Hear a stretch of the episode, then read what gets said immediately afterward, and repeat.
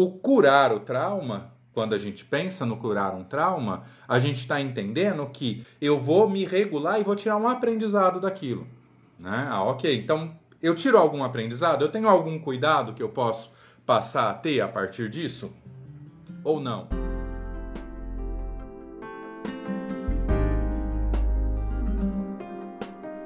Oi, gente. Esse é mais um episódio do Segundas 11, esse espaço que comigo, Daniel Gabarra, você tem a oportunidade de conhecer e aprofundar um pouco mais como a psicologia te auxilia na tua qualidade de vida.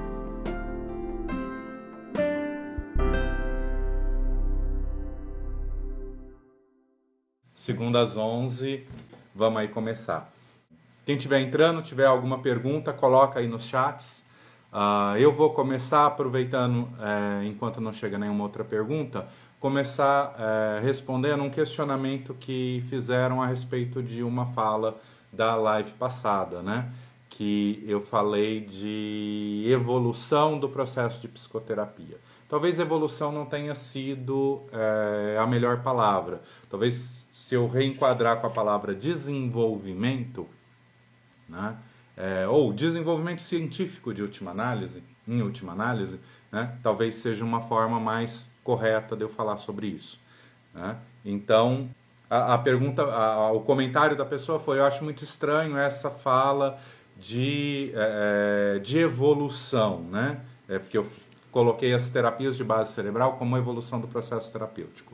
Então, vamos fazer esse reenquadramento e entender isso como um desenvolvimento certo? Por quê? Se nós estamos falando de ciência, qual que é o processo natural? O processo natural, quando eu estou falando de ciência, é que o conhecimento se acumula em cima do conhecimento, certo? O processo científico tem a ver com isso, com eu desenvolver um determinado conhecimento e a partir desse conhecimento eu desenvolvo novos conhecimentos e a partir desse conhecimento novos conhecimentos.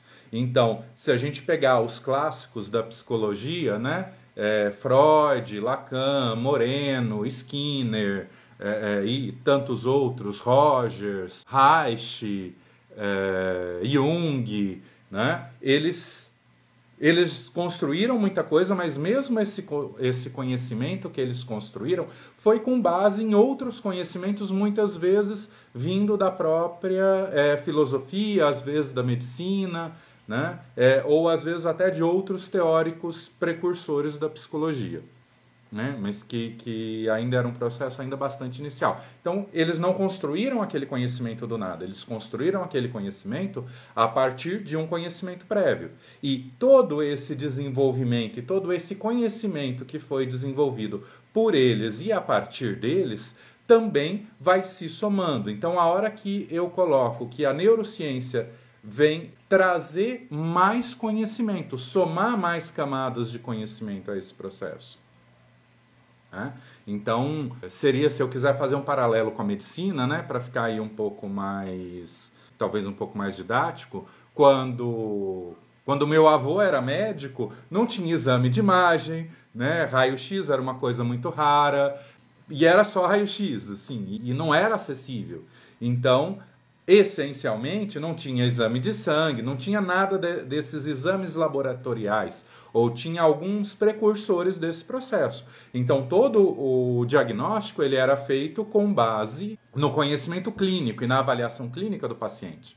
Com o desenvolvimento da medicina foram entrando os exames de imagem, os exames laboratoriais, isso tudo foi enriquecendo o processo diagnóstico. Né? Mas o bom olhar clínico, o treino clínico nunca deixou de ser importante. Então, um médico que quer avaliar só com base nos exames, né, vai fazer um diagnóstico ali meio capenga, se ele não considera. Na verdade, né, os médicos estão ali diante do. Mesmo que atualmente, por exemplo, online, eles estão ali fazendo é, uma avaliação clínica. Tanto que a, arriscaria dizer que uma das grandes resistências do CRM né, em liberar os atendimentos online de medicina é a importância do exame clínico. É, então, os exames laboratoriais e de imagem, eles vêm agregar. E aí, a neurociência na psicologia é a mesma coisa. Ela vem agregar conhecimento, ela vem agregar possibilidades tanto de entendimento quanto de resolução nos processos terapêuticos. Né? Então, eu não estou querendo dizer que o que tem base em neurociência é melhor ou pior, mas traz uma camada nova de conhecimento que vai favorecer, mas é somada à camada de conhecimento anterior. Então, só para ajustar essa fala lá da, da semana passada.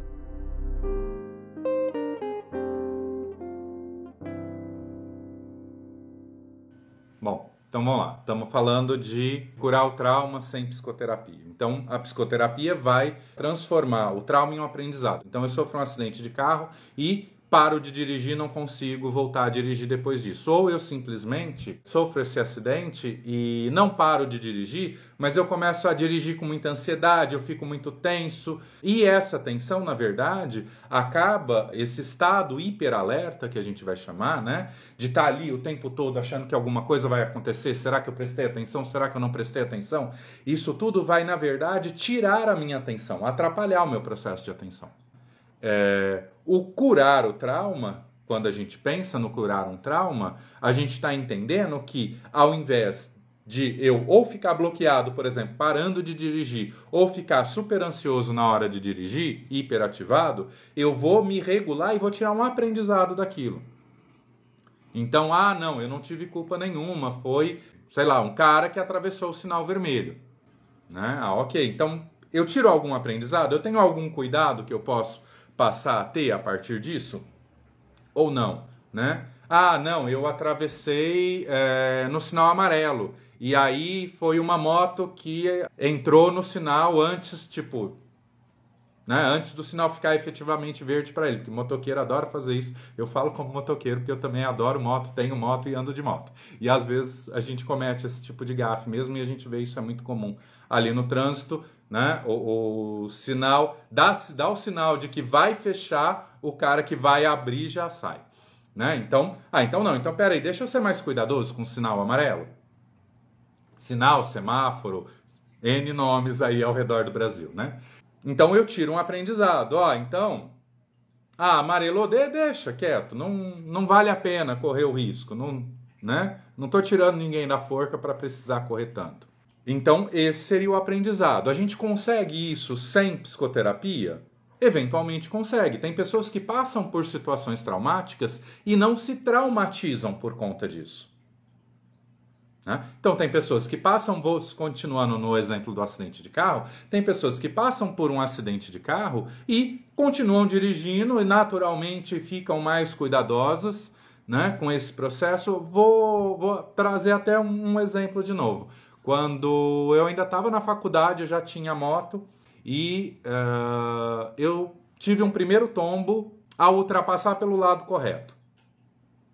Né? Então, eu estava certo, a pessoa não estava dando sinal, a pessoa me fechou e me jogou no chão. Isso se repetiu três vezes. É, todos os acidentes tranquilos, de baixa velocidade e tal. Eu virei, tipo, tem um padrão aí. O que, que eu não aprendi com isso? Né? Então eu acabei aprendendo que as pessoas fecham a moto se a moto ultrapassa pelo lado certo. Se elas passam pelo lado errado, elas, os motoristas de carro também fecham a moto se ela passa pelo lado errado. Então o que eu acabei aprendendo é que na maioria das vezes a pessoa que está dirigindo o carro não vê o motoqueiro. Então ela fecha a moto porque na maioria das vezes ela não viu. E essa foi a fala das três pessoas que me jogaram no chão de moto. Então, eu comecei a ser mais cuidadoso nesse sentido de ultrapassagem de um carro, por, é, é, às vezes, sinalizando, às vezes, é, é tentando ter uma maior clareza e uma certeza maior de se a pessoa está visualizando ou não. Então, em vez de eu ficar traumatizado, eu aprendi a ser mais cuidadoso. Né? E aí já tem muitos anos, aí a gente não diz quantos, né? É, mas já tem muitos anos que eu continuo dirigindo moto e que eu nunca mais sofri um acidente depois desses três, que foram relativamente próximos um do outro, ali no máximo com a distância de um ano de um para o outro. Né? Então, isso é, é curar de um trauma. Agora, se eu realmente entro em um processo traumático, significa que eu não tenho ali à minha mão os recursos necessários para superar aquela situação. Entende? Então, a chance de eu conseguir fazer isso sozinho se aquilo já se tornou um trauma, é muito pequena. Por quê? Porque se eu pudesse, é, se eu tivesse o recurso ali para poder resolver aquilo sozinho, eu já teria resolvido, eu não teria entrado em um padrão traumático. Eu, de repente, poderia apresentar uma é, resposta aguda de estresse ao trauma, que é aquilo que vem nos primeiros meses depois de um evento traumático, mas aquilo se dissolveria, traria um aprendizado e não se consolidaria como um trauma. Se fica consolidado como um trauma, significa que eu não tive os recursos, recursos muitas vezes internos, mas também muitas vezes esses recursos sociais, por quê? Porque somos seres sociais, então é, as pessoas à nossa volta, né? Então a gente sofreu um acidente, todo mundo vem, ah, é isso que isso que dá, querer andar de moto, fica andando de moto, vai sofrer acidente, daqui a pouco você morre e não sei o que e tal. Isso vai atrapalhar o meu processo de transformar aqueles acidentes em um aprendizado. Né? Agora, se eu tenho pessoas ao meu redor que me escutam, olha, não, mas nossa, você sofreu outro acidente? O que, que aconteceu? Ah, será que. E a pessoa, por exemplo, me ajuda a questionar, me ajuda a olhar para a situação de uma forma é, sem buscar culpados, sem buscar é, é, justificativas, mas querendo entender o que, que poderia ser feito para melhorar a situação? Então, esse é um contexto social que vai me ajudar a superar um trauma. Mas se aquilo virou um trauma, é porque nem eu encontrei dentro de mim os recursos, nem o meu ambiente social me trouxe recursos favoráveis para que eu pudesse superar aquele trauma sozinho ou com os meus recursos sociais. E aí aquilo se estabiliza efetivamente como um trauma dentro do meu sistema. Então, voltando à pergunta, é possível eu me curar de um trauma sozinha, sem psicoterapia? É possível, mas em geral, se aquilo, é, se isso vai acontecer, isso vai acontecer próximo do trauma. Então, eu vou ficar relativamente traumatizado com uma determinada coisa, vou passar aquele período inicial de estresse, vou aprender alguma coisa e vou superar. Se isso não acontece ali no início, é mais difícil eu conseguir superar isso sem uma ajuda externa. Agora, a única ajuda é a psicoterapia? Não, a psicoterapia, e especialmente as terapias de trauma, que é onde nascem as terapias de base cerebral, elas vêm trazer uma esse potencial de reorganizar, de ajudar o cérebro a reorganizar. Então elas vão ser mais eficazes nesse processo de transformação do que eu tentar resolver isso sozinho. Percebe? Por quê? Porque eu fico batendo ali a cabeça né, na parede. Por quê? Porque se sozinho eu pudesse resolver, eu teria resolvido ali talvez até uns seis meses depois do trauma né? Pegando aí é, números médios, tá? Mas passou de seis meses, eu não resolvi sozinho, eu não resolvi com os recursos que eu tenho, é importante eu buscar mais recursos. E a psicoterapia, especialmente a psicoterapia de trauma, ela vai ser mais eficiente, mais eficaz, porque ela é direcionada para aquele tipo de tratamento, para aquele tipo de trabalho. Com isso, então, vou fechar aqui mais essas segundas 11. Né? A gente se vê na próxima segunda. Essa segunda feriado, movimento um pouco diferente, a internet um pouco zoada, né? É, mas semana que vem estamos aí de volta, segunda às 11, respondendo mais perguntas aí do pessoal e dúvidas da galera. Um grande abraço e até lá.